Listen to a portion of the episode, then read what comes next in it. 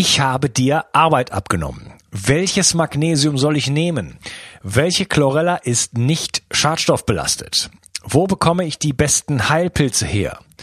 Was kann mir helfen, mich besser zu konzentrieren oder was funktioniert wirklich? Ich möchte dir helfen, indem ich für dich die Spreu vom Weizen getrennt habe.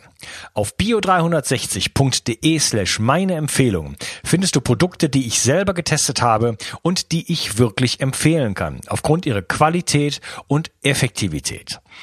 Zu vielen Produkten findest du dort auch Gutscheincodes, die es dir ermöglichen, ein bisschen Geld zu sparen.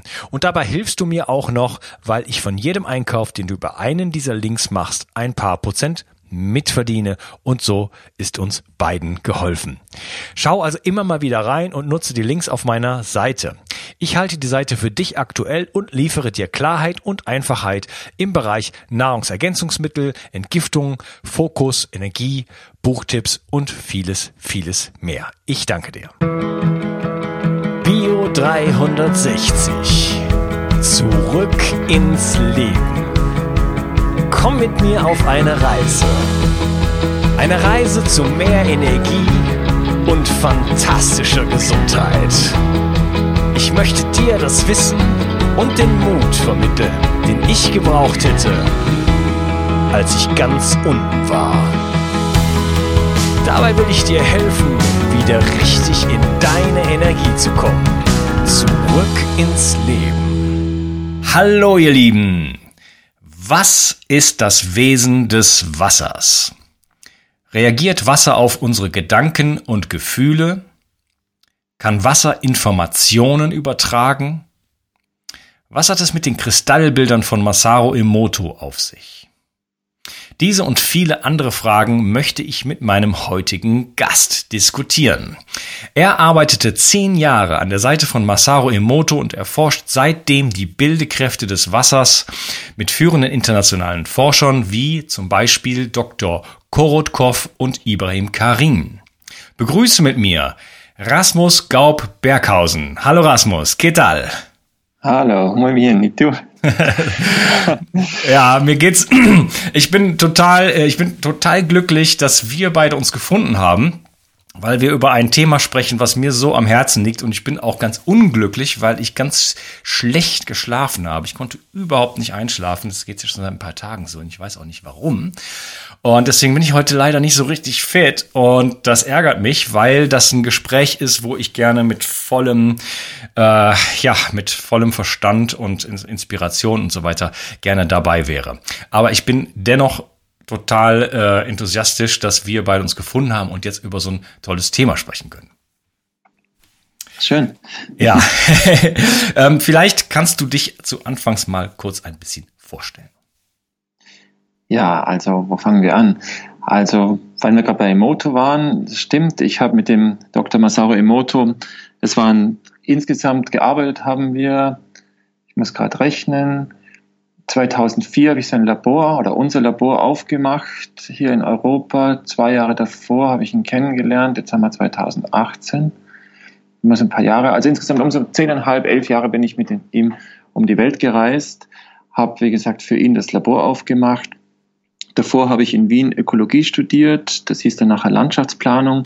In Dänemark habe ich ein weiteres Studium absolviert. Das heißt Agrarwissenschaft.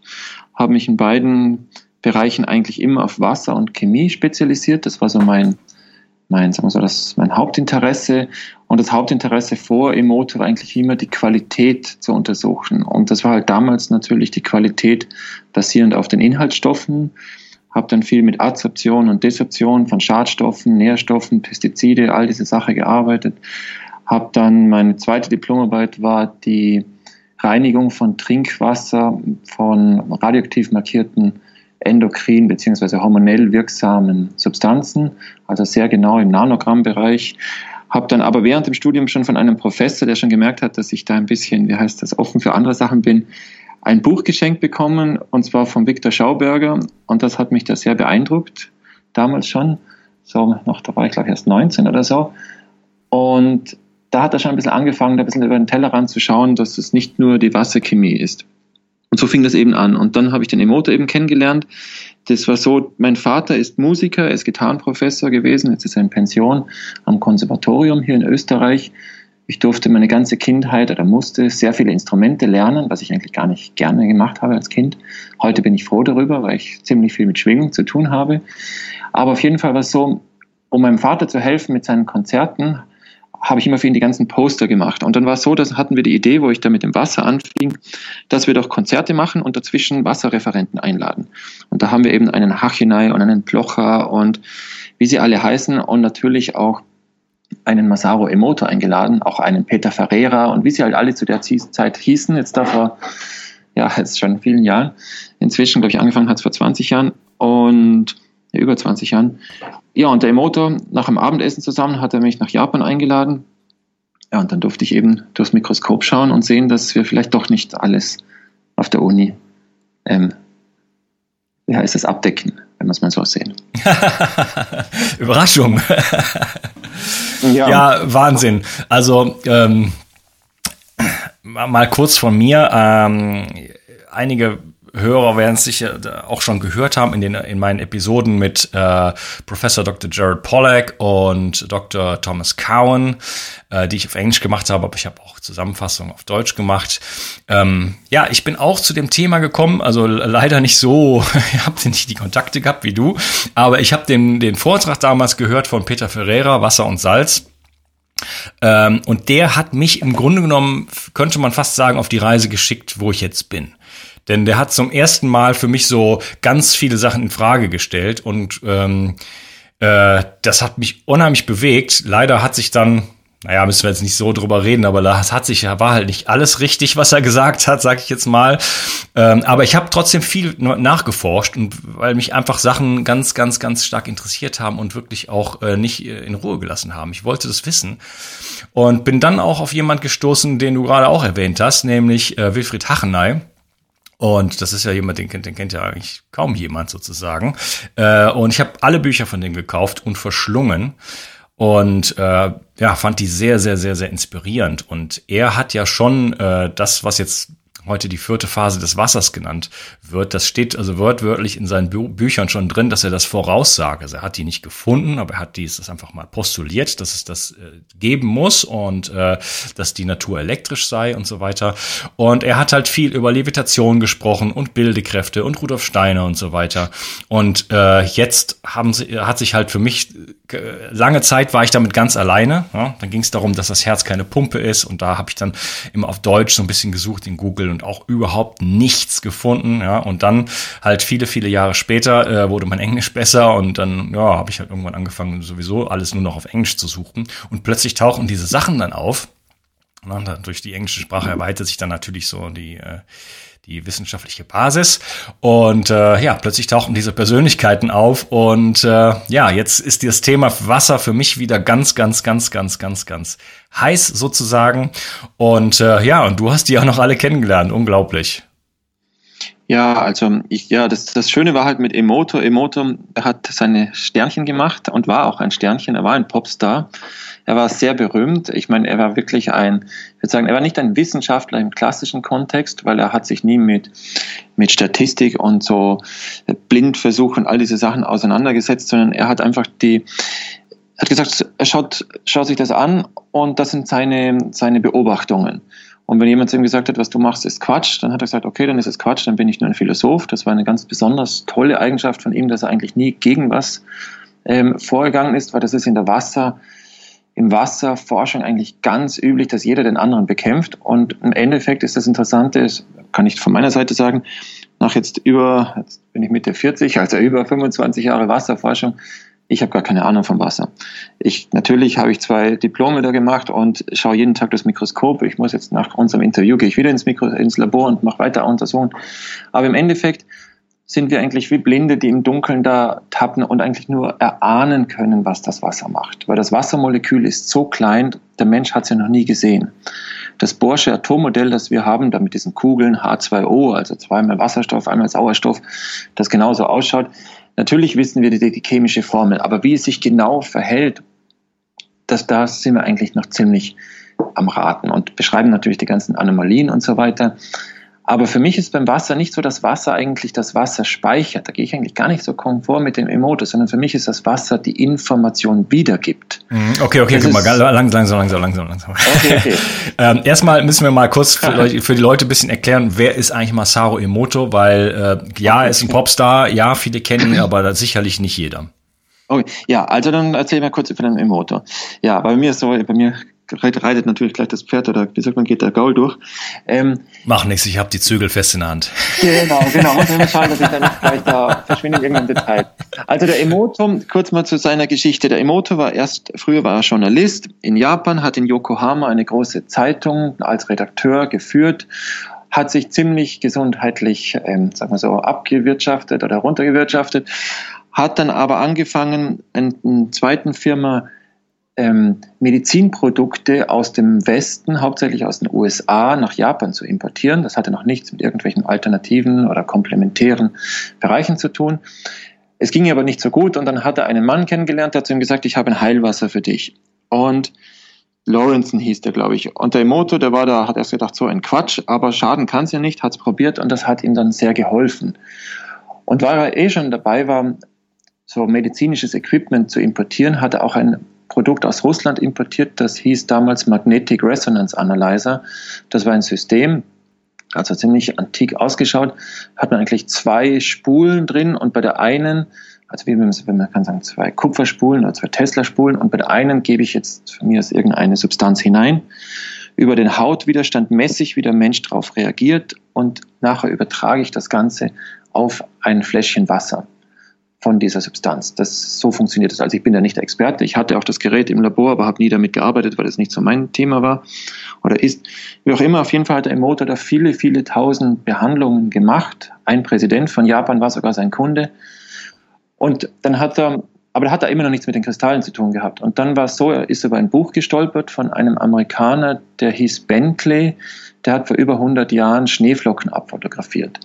Und der hat eben behauptet, der Bentley, es gibt nicht zwei Schneeflocken im Universum, die gleich sind. Und das hat beim Emoto halt einfach, ist sofort angekommen bei ihm. Und dann hat er die Idee gehabt, ich mache selber diese Schneeflocken. Emoto selber hat nie Wasserkristalle gemacht, er hat sich nie in die Kälte gesetzt, das hat er gesagt, das ist ihm zu kalt.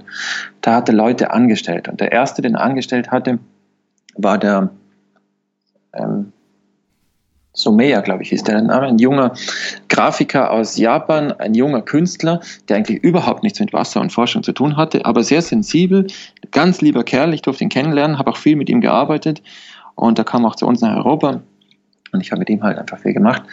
Und der hat angefangen, dann die ersten Untersuchungen zu machen, hat einfach aufgetropft, das ging dann gar nicht, die ersten paar Monate. Und nach, ich glaube, drei, vier Monaten haben sie die ersten Kristalle machen können. Und so fing das beim Emoto an. Und dann hat er ein Buch geschrieben, der Emoto. Das wollte kein Verleger eigentlich veröffentlichen. Das hat dann seine Frau in Eigenregie gemacht, hat das einfach selber ein paar hundert oder ich weiß gar nicht wie viel, tausend Stück gedruckt. Das wollte eigentlich auch keiner haben. Und dann war das Interessante, dass es dann hier nach irgendwie nach Europa kam, das Buch. Und es fing eigentlich mit dem Buch hier im deutschsprachigen Raum an. Und zwar hat dann ein lieber Schweizer, der Giorgio Benedetti, das ist sowieso ein ganz ein toller Kerl hier in uns, ein lieber Freund von mir. Das ist immer so ein Pionier mit neuen Ideen. Der hat das Buch von Emoto einfach genommen, hat einen, glaube eine Schreibmaschine sich geschnappt, hat den Inhalt übersetzt, hat ein kleines Leaflet gemacht, hat es hineingegeben und so wurde das dann hier immer weitergereicht. Das war so vor, das war zu derselben Zeit circa wie Peter Ferreira glaube ich. So. Und ja, und dann, dann fing das Ganze an zu wachsen. Und vor allem war das, das hat der Emoto immer gesagt, es wurde von einer Frau zur nächsten weitergereicht. Also es sind nicht die Männer, die das jetzt sozusagen bekannt gemacht haben, sondern Frauen. Und die Männer wurden dann meistens von den Frauen darauf aufmerksam gemacht. Und das ging so weit, dass wir zum Beispiel der russische Auslandsminister, bei dem wir waren, der hat zu uns gesagt, meine Frau sagt seit Jahren, lad den Emoto ein. Also der ist ja heute noch Auslandsminister, das ist genau dasselbe. Und ähm, der hat gesagt, meine Frau sagt seit Jahren, lad doch mal den Emoto ein. Und dann hatten wir mal da ein Treffen in Russland mit dem Auslandsminister. Wir waren beim Präsidenten in Kolumbien, genau dasselbe. Die Frau seit Jahren spricht vom Emoto und dann hat irgendwann der, ich habe jetzt den Namen vergessen, das war der letzte oder vorletzte Präsident in Kolumbien, ähm, uns dann dort eingeladen. Und so ging das eigentlich so, hat sich die ganze, das Buch vom Emoto verbreitet. Und das Schöne ist das, dass es eigentlich ganz egal war, welche Religion oder welche Konditionierung der Mensch hatte ob wir jetzt in Saudi-Arabien waren oder in Israel, die Resonanz war immer dieselbe. Also es irgendwie ist da eine Qualität oder eine Wahrheit in der Form eben dahinter. Und ja, das war der Erfolg von dem Emoto. Also seine Bücher sind, soweit ich weiß, in 47 Sprachen übersetzt. Offiziell sind es 45, aber es gibt sehr viele, sagen wir so, Kopien. Und ähm, ja, also der, das Buch ist wahrscheinlich das meistverkaufte Buch, was mit Wasser und Qualität zu tun hat. Mhm, okay, also Masaru Emoto hat äh, Wasserkristalle äh, erzeugt und hat äh, vor allen Dingen das, das, das, äh, das, das Wesentliche ist, dass er ähm, dieses Wasser verschiedenen ähm, Dingen ausgesetzt hat. Also ähm, Gebeten, Gesang, verschiedene Musik, ähm, Worte, die auf eine auf auf eine äh, Flasche aufgeschrieben wurden und so weiter. Und hat dann gezeigt, dass äh, die Kristalle ganz ganz unterschiedlich aussehen selten reproduzierbar sind, aber doch in der Summe am Ende äh, doch ein relativ deutliches Bild zeigen. Und äh, du hattest schon gesagt, er hat, äh, er hat relativ wenig Philosophie draus gemacht, sondern er hat das einfach sozusagen abgelichtet oder ablichten lassen und hat gesagt, hier, guckt euch das an, äh, liebe Wissenschaftler, macht's nach. Ähm, äh, die Theorien können andere machen, ich mache einfach, ich zeige euch das. Genau, also es war halt so bei ihm am Anfang was ganz lustig, als ich wo ich mit ihm anfangs unterwegs war. Wir haben da natürlich auch einen Gerald Pollack kennengelernt. Ich habe mit Pollack selber in Russland Vorträge gehalten, schon vor zehn Jahren. Und am Anfang war der Pollack so ganz, so toll wie er ist, und ich finde es wirklich super, was der macht, ähm, war er so ganz Emoto, oh, das ist total ESO-Kiste, damit will er gar nichts zu tun haben. Am Schluss war Pollack und Emoto, das waren wie zwei Busenfreunde, total nett. Und so war das mit vielen Forschern. Ich habe mit Rupert Sheldrake immer zusammengesessen und der war auch so, ah, Emoto, das ist viel zu esoterisch, das passt gar nicht in sein morphogenes Feld. Echt? Das, ja, das war ganz lustig. Aber der, bei der Emoto war natürlich auch ein, ein bunter Vogel, wenn man so will. Der hat am liebsten auf der Bühne Karaoke gesungen und hat, war halt überhaupt nicht der klassische Wissenschaftler, der jetzt so nur mit Fremdwörtern um sich wirft, sondern der hat von Liebe und Dankbarkeit gesprochen. Und wenn da ein Chemiker von Liebe und Dankbarkeit hört, dann, dann kriegt er entweder Ausschlag oder er rennt davon. Und da ist natürlich, haben sich einige sehr schwer getan.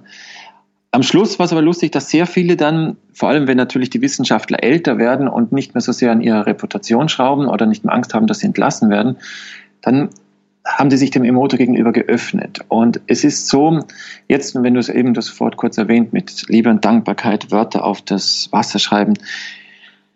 Ich bin damals nach Japan mit meiner Freundin, inzwischen sind wir seit vielen Jahren verheiratet, haben vier Kinderlein, aber wir waren dort und wir haben gedacht, Emoto, das ist doch reinster Käse. Wort, Wörter aufs Wasser schreiben und das sollte Chemie verändern. Also ich habe mir gedacht, Emoto, wie ich bin eigentlich nach Japan, ich fand das toll, was er so erzählt hat, aber geglaubt habe ich ihm Überhaupt nicht. Ich habe gedacht, wenn dich jemand nach Japan einlädt und du kannst dann gratis knappe zwei Monate in Tokio leben, dann äh, als junger Mann nimmst du das mal an und schaust es dir an. Aber ich war da nicht der Emoto-Follower und gedacht habe, das, das ist mir Quatsch mit Soße. Und wir haben dann Untersuchungen gemacht im Labor in Japan. Ich habe was ganz Schönes draufgeschrieben auf die Flasche, habe es abgedeckt, habe es dann meiner Partnerin gegeben. Und sie, also ich habe gesagt, es steht was ganz Schönes drauf und in Wirklichkeit stand was ganz Schlechtes drauf oder umgekehrt. Also ich habe ihr sozusagen nicht die Wahrheit reingeschenkt, sondern habe gesagt, da steht was Schönes drauf und in Wirklichkeit stand was ganz Schlechtes drauf und, oder umgekehrt. Und das Interessante war, wenn sie gedacht hat, da steht was Schönes drauf, hat sie sehr schöne Wasserkristalle gemacht. Und wenn sie gedacht hat, da mhm. steht was ganz Schlechtes drauf, hat sie schlechte. Also das war das, das für mich dann mal die erste Erkenntnis war interessant, dass der Mensch mit seiner Einstellung hundertmal stärker ist als alles, was du draufschreibst. Okay, das, das ist ja das ja, da fällt mir sofort irgendwie dieses äh, Double-Slit-Experiment ein, ne? Quantenphysik. Genau, der Betrachter ist natürlich ganz ausschlaggebend. Ganz ja. Aber dann weiter, also die ganze, da habe ich mir gedacht, Emoto, das stimmt ja gar nicht. Ich konnte sie eigentlich da gleich schon am Anfang widerlegen. Aber dann haben wir Untersuchungen gemacht mit Musik. Und bei der Musik habe ich, habe ich gesehen, da hört einfach alles auf. Im wahrsten Sinne des Wortes hört alles auf. Und man muss das, weil was Musik ist so stark, dass ich eigentlich ganz egal, welche Konditionierung ich habe, ich werde von der Musik mitgenommen. Das ist dieser Mitnahmeeffekt der Musik, dieser Entrainment, den man in der Physik nennt. Das heißt, auch wenn du sagst, ich halte überhaupt nichts von, sagen wir, Technomusik, du hörst es dir nicht an. Aber in dem Moment, wo du Technomusik hörst, musst du, dann hast du nur drei Möglichkeiten. Entweder mit der Technomusik mitschwingen, sie auszuschalten oder rauszurennen und sie zu verlassen. Du kannst nicht einer Schwingung ausgesetzt sein und sagen, mir ist das egal. Mhm. Also das ist einfach der Eckhart Tolle sagt, das schön in einer Situation hast du drei Möglichkeiten. Verändere sie, verlasse sie oder akzeptiere sie. Mhm. Das heißt, wenn du im Meer stehst und die Wellen rollen an Land, dann kannst du beten oder machen, was du willst. Die Wellen werden dich so lange hin und her bewegen, bis du kohärent bist. Das ist eben das Interessante. Das heißt, wenn wir mit Musik arbeiten und da, da ging bei mir, da ist der Groschen halt bei mir dann gefallen, da habe ich gesehen, wow, Emote, da ist doch was, was, wo ich wissenschaftlich rangehen kann sonst wäre mir das viel zu subtil und dieses, da wäre ich schon längst wieder abgehauen von dem Ganzen. Ich habe gesehen, wenn ich jetzt Wasser mit Musik beschalle, kriege ich unglaubliche Bilder. Und bis heute, wenn ich heute Wasser mit Musik beschalle, ist es so einfach, schöne Kristalle zu bekommen. Und das kann ich nur jedem empfehlen. Macht die Untersuchung selber, kann ich gerne hier im Interview erklären, wie es funktioniert. Aber da habe ich gesehen, da ist was dahinter. Das heißt, Schwingung Kohärenz und dann nachher wieder Pollack oder der Wladimir Woikov, die sehen, dass sogar der pH-Wert sich ändert, wenn die Wassermoleküle kohärent werden. Da ist einfach viel, viel Forschung drin. Und da hat der Emoto recht. Das heißt, da ordnet sich die Struktur und ich sehe ein, so wie der Rudolf Steiner das schon gesagt hat vor bald 100 Jahren, es gibt in der Natur eine Kraft, die harmonische Strukturen ergibt. Und da hat der Emoto recht. Also, ob er jetzt natürlich sagt, ähm, ich kann natürlich nicht jetzt ein, sagen, Beethoven schaut so aus und Mozart schaut so aus. Ich kann nur sehen, beide machen harmonische Strukturen. Mhm. Das andere ist mehr der philosophische, sagen wir so, esoterische Ansatz von Emoto, dass er gezeigt hat, kleine Nachtmusik hat den Kristall und ich weiß nicht, ähm, Heartbreak Hotel hat diesen Kristall. Das ist natürlich weltweit sehr gut angekommen, aber das ist nicht wissenschaftlich. Das, sagen wir so, ist, ist nett. Ja, es ist ja auch nicht reproduzierbar, oder? Also es ist ja nicht, jetzt nicht zweimal dann, also wenn ich jetzt das immer mit der kleinen Nachtmusik mache, sieht ja nicht immer gleich aus, oder? Genau, das muss man auch verstehen, warum das so ist. Und das ist ganz eine wichtige Frage, die du stellst. Es ist so, die Wissenschaft sagt ja oft, was ihr macht, ist totaler Quatsch, weil ihr bekommt ja nicht zwei Kristalle, die gleich sind. Jetzt sage ich, jetzt mach du mal zwei Babys, die gleich sind. Da kannst du 100 Babys machen. Die werden immer unterschiedlich sein. Jetzt muss man verstehen, warum gibt es auf dem, im Universum nicht zwei Schneeflocken, die gleich sind? Das ist aber ganz einfach zu verstehen. Man hat in den 70er Jahren festgestellt, mit verschiedenen mathematischen Modellen, dass das Wasser, Wassermolekül in der Sekunde mehrere Milliarden Verbindungen macht. Das heißt, in deinem Glas Wasser, was du vor dir hast, verbindet sich das Wassermolekül in der Sekunde Milliarden, vielleicht Trilliarden Mal, wahrscheinlich in Lichtgeschwindigkeit zu den anderen Wassermolekülen. Das heißt, es ist nirgends mehr Bewegung im Universum, zumindest in der festen, also in der flüssigen Form, als im Wasser. Und jetzt ist es so, wenn Wasser reagiert auf Schwingung, das sehen wir, wenn wir die Wellen auf dem Meer sehen, der Wind bläst drüber oder die Gezeiten oder was auch alles für Einflüsse das sind, das Wasser reagiert auf Schwingung. Und jetzt ist es so, Schwingung ist ja, es gibt ja unendlich viel Schwingung. Es gibt elektromagnetische Schwingung, physikalische Schwingung und dann in all diesen verschiedenen Frequenzbereichen. Das heißt, in dem Moment, wo ein kleiner Wassertropfen gefriert, ist die Schwingung in dem Umfeld einzigartig. Die wird nie wieder gleich vorkommen, weil das Wasser ist das Interessante, es reagiert auf alles. Es reagiert auf das Licht. Ich fliege nach Japan jetzt übermorgen. Gibt es eine ganz tolle Forscherin, die Romjana Zenkova. Das wird jetzt in den nächsten Jahren sicher sehr bekannt werden, die sieht, dass Licht ganz stark im Infrarotbereich reagiert und vor allem wie Musik im Obertonbereich des Infrarotlichtes Charakteristika aufweist. Aber nee, so, so, sorry, sorry, ich glaube, du hast dich versprochen. Äh, oder ich will das zumindest äh, wissen. Ja. Das Wasser reagiert auf das Infrarotlicht, meinst du? Ja, es reagiert auf alles. Es reagiert auf die Musik, es reagiert auf Magnetismus, es reagiert auf Infrarotlicht. Es reagiert einfach das Wasser. Ich mhm. würde sagen, Wasser ist ein Medium, das einfach reagiert. Und jetzt zu der Romjana Zenkova, das wird jetzt, müssen wir ein extra Interview machen. Ähm, aber Gerne. Aber das ist einfach dazu, dass Wasser reagiert auf alles. Aber noch zurück zum Emoto.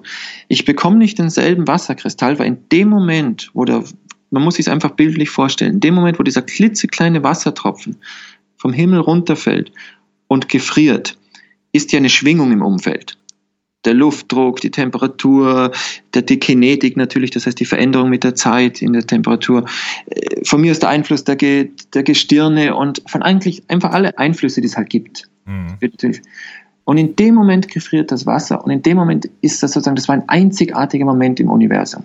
Ja. Und es gefriert ja nicht eine Schneeflocke gleichzeitig mit einer anderen. Da wird jeder sagen, ja doch, die gefrieren gleichzeitig.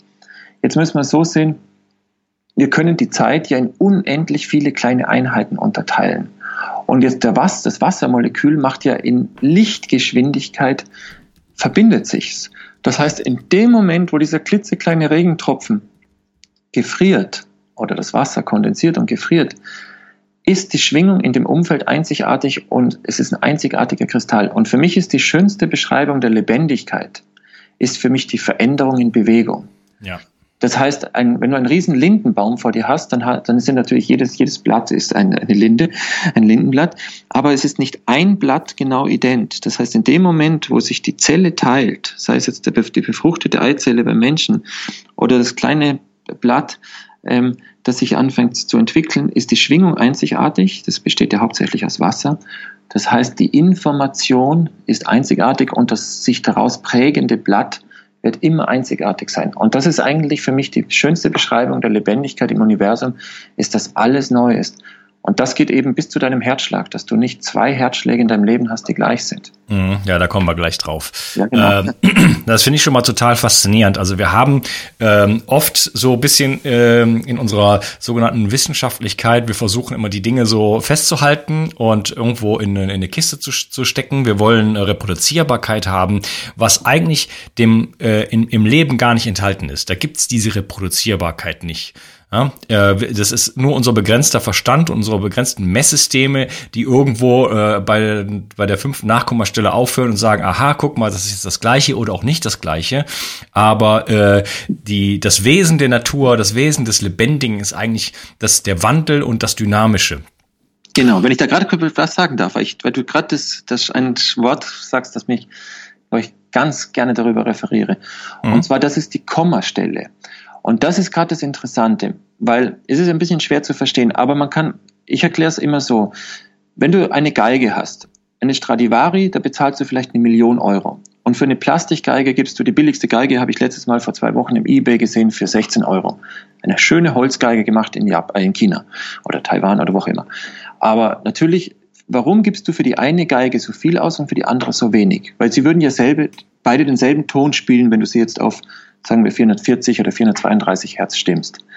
Jetzt sind aber die Obertöne, das heißt die kleinen Schwingungen auf der Trägerwelle unterschiedlich. Man nennt es ja auch die Klangfarbe. Darum erkennst du ja, wenn deine Mutter den Ton A singt und deine Tochter den Ton A singt. Aber wenn sie beide denselben Ton singen würden, erkennst du sie natürlich, weil sie von der Farbe anders sind.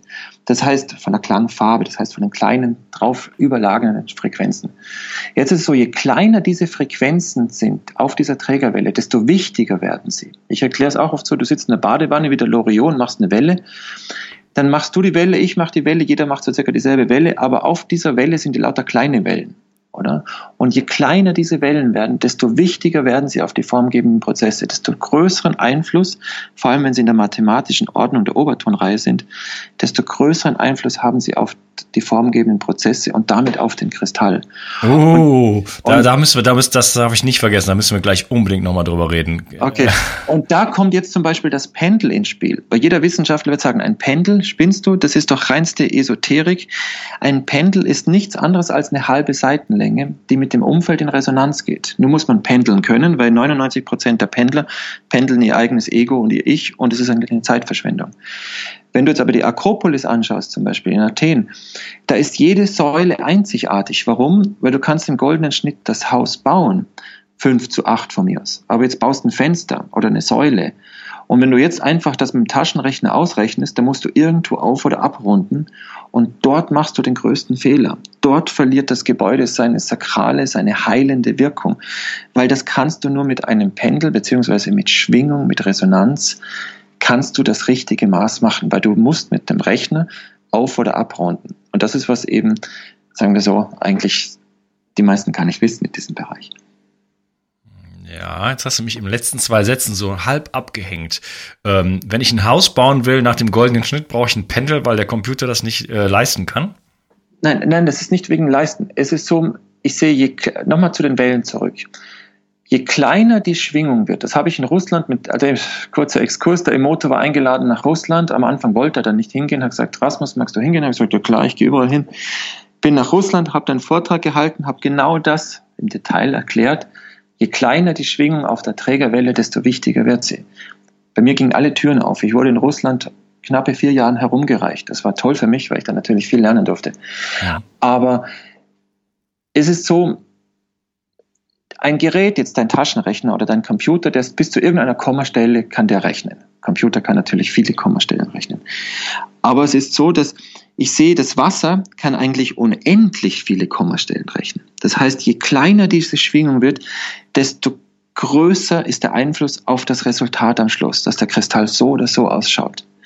Das heißt, dass der Mensch mit seiner Technik oder mit der Zahl, mit dem Computer wahrscheinlich gar nicht das erreichen kann, diese Qualität. Das heißt, du baust das Haus, goldener Schnitt, kann man so aus der Fibonacci, kennt man ganz einfach. Du machst das fünf Meter von mir aus hoch und acht Meter breit, dann hast du typisch so einfach einen, einen goldenen Ratio, wie man das nennt, Verhältnis.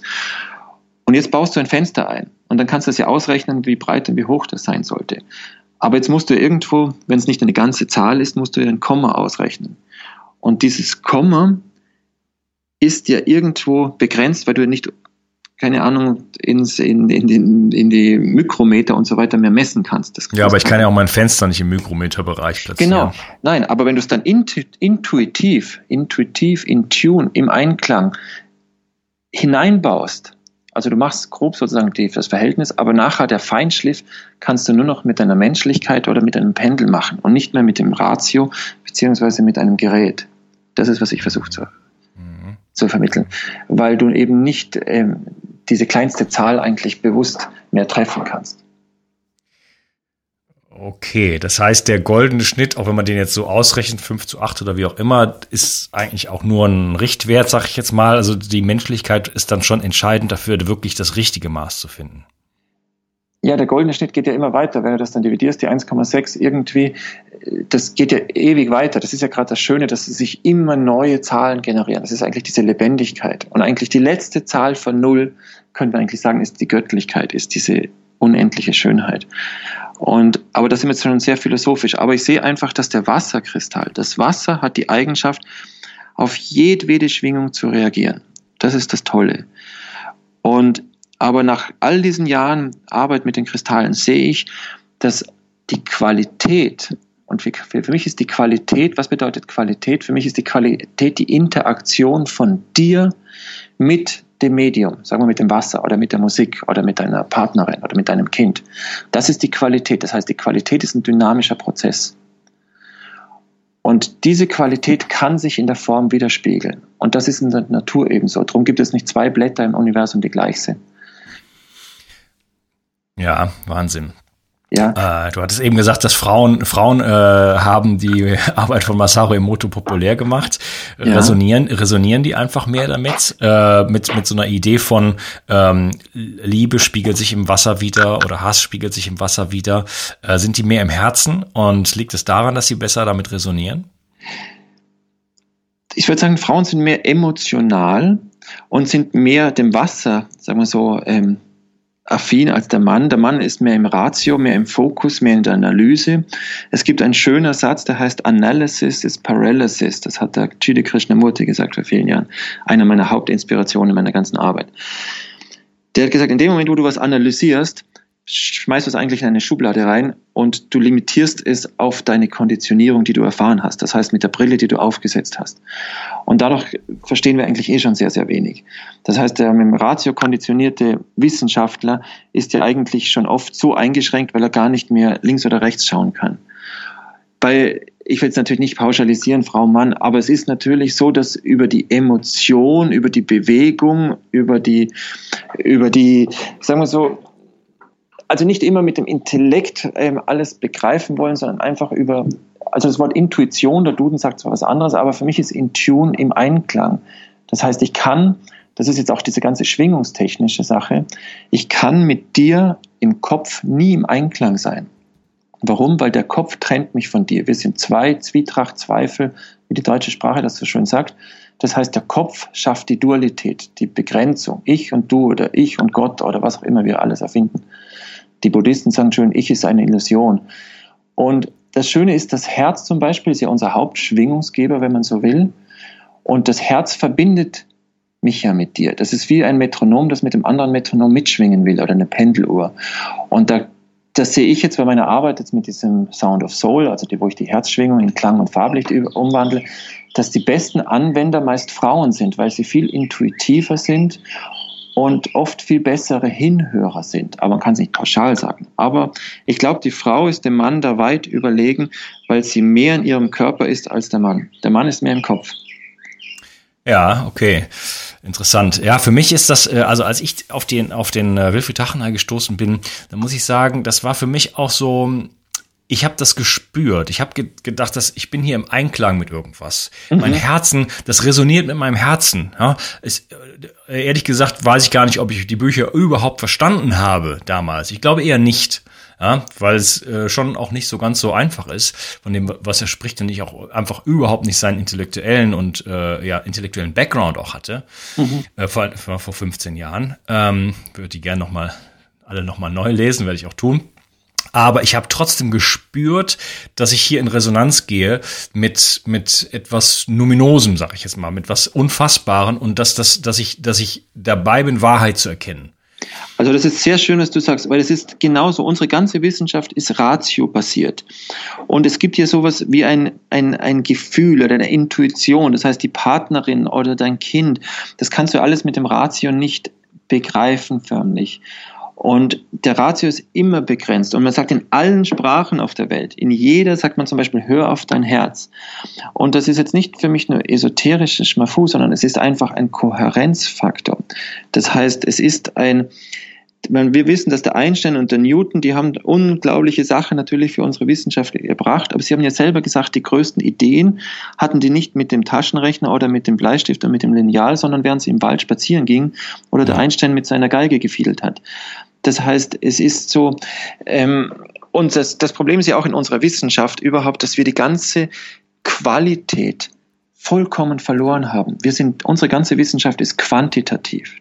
Das Quantitativ, wenn ich das kurz ausholen kann, das ist eigentlich seitdem die Pythagoreer in den Untergrund gegangen sind. Pythagoras ist bekannt mit seinen ganzen Forschungen, wo er eben ein Monochord genommen hat, also eine gespannte Seite und gesehen hat, dass ein mathematisches Verhältnis sich auch in der Qualität des Tones widerspiegelt. Das heißt, die haben geforscht, wo die Zahl, die Proportion sich mit dem Klang in der Qualität trifft. Übrigens hat der Dr. Karim auch zu mir gesagt, wenn du Emoto verstehen willst, dann musst du mit dem Monochord arbeiten. Damit du verstehst, wo die Zahl, das Zahlenverhältnis und der Klangverhältnis, das heißt das Schwingenverhältnis sich trifft. Und in unserer Wissenschaft ist so, ist es jetzt alles nur noch quantitativ. Das heißt, wenn ich ein Glas Wasser untersuche und sage, so viel Nitrat, so viel Nitrit, das ist der pH-Wert und so weiter, so viel Schadstoffe habe ich drin, dann versuche ich auf, basierend auf den Quantitäten, das heißt auf den Zahl der Inhaltsstoffe, die Qualität zu beschreiben. Mhm. Reicht aber überhaupt nicht aus. Das ist, ich erkläre es immer in meinen Vorträgen so, wenn 100 Leute im Saal sitzen, hat das mit der Qualität der Zuschauer oder Zuhörer gar nichts zu tun. Wir können uns die Köpfe einschlagen oder über irgendwas streiten oder wir können eine wahnsinnig tolle Zeit zusammen haben. Die Qualität ist die Interaktion. Wie reagierst du mit dem Wasser? Zum Beispiel das Gang. Dein, dein, dein Frosch-Analogie finde ich auch schön. Ja, genau. Ja, aber äh, das Gangeswasser. Das Gangeswasser, quantitativ ist es eine Gulaschsuppe, wo ich würde es meinen Kindern auch nicht zum Trinken geben, weil wir damit wahrscheinlich nicht so resonieren können wie ein Inder. Weil ich allein, wenn ich weiß, was da drinnen schwimmt, kann ich sowieso nicht trinken, weil ich als Chemiker, oder ich bin jetzt nicht der klassische Chemiker, aber aus der Wasserchemie kommende, ähm, sowas gar nicht trinken könnte, weil ähm, ich einfach weiß, was da, da alles drin sein kann. Aber das andere ist ja mehr, wie es mit auf einen wirkt. Und das ist da eben die Qualität. Und da ist eben, da muss man Schwingung studieren. Und ich denke mir, das ist halt in unserer heutigen Zeit so brandheiß. Jetzt kommt das 5G-Netz. Wir machen radioaktiven Müll, den wir die nächsten 100 Generationen hinterlassen. Schwingung ist ein Thema, wo man jetzt einfach die Wissenschaft neue Wege gehen muss und die muss forschen, was ist die Qualität von Schwingung. Nicht nur die Quantität, weil wir messen nur, was ist jetzt der 5G-Beherr. Ich habe gerade, bevor wir es interviewt haben, einen Bericht über das 5G-Netz mir angeschaut. Wir schauen immer nur die Zahlen an, aber wir haben überhaupt keine Ahnung, was die Qualität ist. Das heißt, die, der Klang in der Schwingung. Ja, über 5G möchte ich nachher noch mit dir sprechen. Ja, wir haben, also wir haben, ich fasse das nochmal kurz zusammen jetzt äh, zum Schluss von diesem Teil. Äh, wir haben die Qualität äh, ja nicht nur aus den Augen, ja doch wahrscheinlich aus den Augen verloren, so circa vor, so seit der Dekade äh, spätestens, spätestens mal. Mhm. Spätestens mal. Und ähm, uns nur noch auf die Quantität sozusagen fokussiert. Das war ja damals schon äh, es, äh, es, gab Newton, äh, der hat seine Prismen gemacht und so weiter. Und dann gab es Goethe und Goethe hat gesagt, was ist das für eine Wissenschaft, wenn ich den Menschen völlig rauslasse und nur irgendwelche Teilchen betrachte und sagt, da, das, das ist jetzt objektiv, ja. Äh, wenn ich den Betrachter nicht mit einbeziehe, ist das Ganze äh, völlig, völlige sinnlose, eine ganz sinnlose Angelegenheit. Und er hat selber seine Farbenlehre als das, äh, als sein großes Werk äh, betrachtet. Ganz gar genau, so, genau das habe ich mir gedacht. Gar nicht so sehr seine Poesie. Ja, genau. und wir haben also seit seit 500 Jahren, wenn nicht länger, den Menschen rausgenommen und die Qualität nicht mehr betrachtet. Und ähm, das hat uns letzten Endes dazu zu dieser Welt geführt, äh, die ja doch, äh, sagen wir mal, äh, so ihre Probleme heutzutage hat. Ganz genau. Also das, was du mit Goethe gesagt hast, ganz genau. Der Goethe hat scheinbar eben behauptet, diese Farblehre von ihm ist eigentlich das Wesentliche. Und Farbe ist wiederum Schwingung. Und Schwingung ist wieder die Forschung mit der Qualität.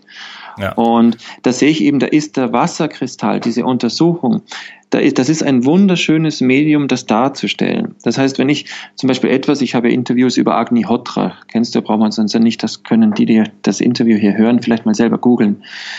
Aber wenn ich das sehe, dass es gibt verschiedene Techniken oder verschiedene Materialien wie Gold oder wie Hachenei, der Wirbel, da gibt es Einflüsse, die das Wasser ganz stark verändern. Und diese Qualitäten, glaube ich, sind halt heute in unserer Zeit, die, das ist einfach vielleicht jetzt, die Zeit ist reif, dass wieder die Menschen danach forschen. Die, vielleicht ist einfach das Verlangen wieder da. Es reicht nicht aus, dass wir nur, weil wieso sollte ich eine Biomilch trinken, wenn ich von den Proteinen genauso eine misshandelte Kuh die Milch trinken kann. Aber in dem Moment, wo man die Hörner abschneidet, schaut die Milch im Dunkelfeld ganz anders aus. Das heißt, ähm, dann im Endeffekt schade ich mir selber, weil man kann jetzt, es gibt die Dunkelfeldbilder zum Beispiel vom Speichel oder nach Enderlein vom Blut. Und wenn es dir nicht gut geht und ich schaue mir deinen Speichel unter Mikroskop an und der hat überhaupt keine schöne Form im Dunkelfeld, ich brauche nicht gleich eine, eine Diagnose machen. Das heißt, ich muss nicht gleich wie in der Türkei einen Kaffeesatz lesen, weil dafür haben wir ein Krankenhaus, das natürlich schauen kann, wo du, welches Organ nicht funktioniert. Aber ganz allgemein, das ist allein, wenn ich dein Gesicht sehe und ich sehe, du strahlst und lächelst, dann braucht man ja kein Wahrsager sein, dann sehe ich, es geht dir gut. Und wenn du total verkrampft ausschaust, schaut das anders aus. Aber das sehe ich sogar im Wassertropfen. Oder ich sehe es von der Pflanze. Wir haben Untersuchungen gemacht, wo wir Edelweiß, also zum Beispiel die Pflanze Edelweiß verglichen haben von einem, vom Berg und landwirtschaftlich angebaut. Und die landwirtschaftliche hat zwar viel mehr Essenzen und ist viel größer, aber die kleine Pflanze aus den Bergen unter dem Mikroskop schaut die viel, viel schöner aus. Und da ist eben die Frage, geht nur die Quantität oder ist die Qualität? Und da ist eben die Form und die Schwingung und die Interaktion mit dem Menschen oder mit dem Umfeld gefragt. Und da mhm. greift eben Emoto. Der Rest ja. ist sehr philosophisch. also jetzt, ja. so Brahms schaut so aus und Beethoven schaut so aus. Da sage ich, da lass mal Emoto seine, sagen wir so, seine philosophischen Aspekte. Das ist ja auch gut. Ich würde es nicht sagen, ich, ich könnte es nicht. Also wenn du mir Mozart schickst und Beethoven und ich teste beides, ich könnte nicht sagen, der Kristall ist von Mozart. Nach 20 ja. Jahren kann ich das nicht. Und die Qualität, die, die kann man halt nicht unbedingt mit dem Verstand äh, erforschen. Ja? Äh, ich glaube nicht, dass Goethe irgendwo äh, im Labor gesessen hat und sich seine Farbenlehre ausgedacht hat, sozusagen, weil er äh, ganz scharfen Verstand hatte, sondern er hat aus dem Herzen heraus mit Intuition und, und einer, einer Wahrnehmung und einer Stille auch sozusagen ähm, Einsichten gewonnen, die ihn äh, ja, äh, haben verstehen lassen. Ja? Während Newton irgendwo einfach Sachen Sachen analysiert hat und dann auf bestimmte äh, Dinge gekommen ist. Und das ist ein völlig anderer, äh, völlig andere Herangehensweise. Und äh, naja, ich meine, sagen wir mal so, wenn, wenn, wenn wir da wieder hinkommen könnten, dass überhaupt es Menschen gibt, äh, die, die wieder in so eine Richtung ähm, Jetzt hätte ich was denken gesagt, ja. die in so, in so eine Richtung gehen, ja, dass wir, dass wir dafür wieder ein Bewusstsein bekommen und ein Gespür bekommen, ist vielleicht besser gesagt, äh, dann äh, haben wir vielleicht hier noch ähm, ja, positive Aussichten. Ja, aber mein ich denke, lieber, halt, wenn ich noch kurz so sagen, dass der Gedanke ist für, oder das Denken ist für mich nur ein Werkzeug. Es ist nicht schöpfend. Der Gedanke schöpft nicht. Aus, ja. Du schöpfst von ganz woanders. Der Gedanke ist uns das beste Werkzeug, das wir haben, auch das gefährlichste natürlich. Ja. Aber es ist nicht die, der Creator, der Creator, das ist nicht der Schaffende. Das heißt, die tolle Idee was jetzt ein Newton oder ein Einstein oder ein Emoto oder wie sie alle heißen, ein, ein Mozart, wo er seine, seine, seine Stücke geschrieben hat, das kam nicht vom Ratio, das kam woanders. Der Ratio war natürlich wichtig, dass der Emoto, äh, der plötzlich der Mozart wusste, wie er jetzt die Tonleiter hinschreibt, damit es umgesetzt wurde. Aber die Inspiration, der Gedanke, die, also wie heißt das, der, die, die, die Quelle vor dem Gedanken, das kam nicht vom Kopf oder vom Ratio oder von der Analyse. Das ist ja. so. Genau. Ja, ich, ich kenne das auch aus eigener Erfahrung. Also äh, die, die guten Gedanken oder die guten Inspirationen sozusagen, die kommen definitiv nicht aus Wissen oder aus, dem, aus, dem, aus irgendwas Gelerntem. Ganz genau. Ja. Kurt Tepperwein hat das irgendwann gesagt, der macht, äh, äh, gibt so Seminare oder hat so Seminare gegeben äh, für ähm, äh, Reinkarnationstherapie. Ne? Mhm. Dann sagt er irgendwann, wenn wir das jetzt hier alles, was wir jetzt hier in den drei Tagen gemacht haben, wenn wir das lernen wollten, ja, mhm. Dann müssen wir Jahre auf der Universität äh, Bücher wälzen und so weiter. Ne? Ähm, man begibt sich einfach da rein in diese Rolle und wird dann sozusagen, zapft sozusagen irgendwas an. was das ist, äh, weiß ich jetzt nicht.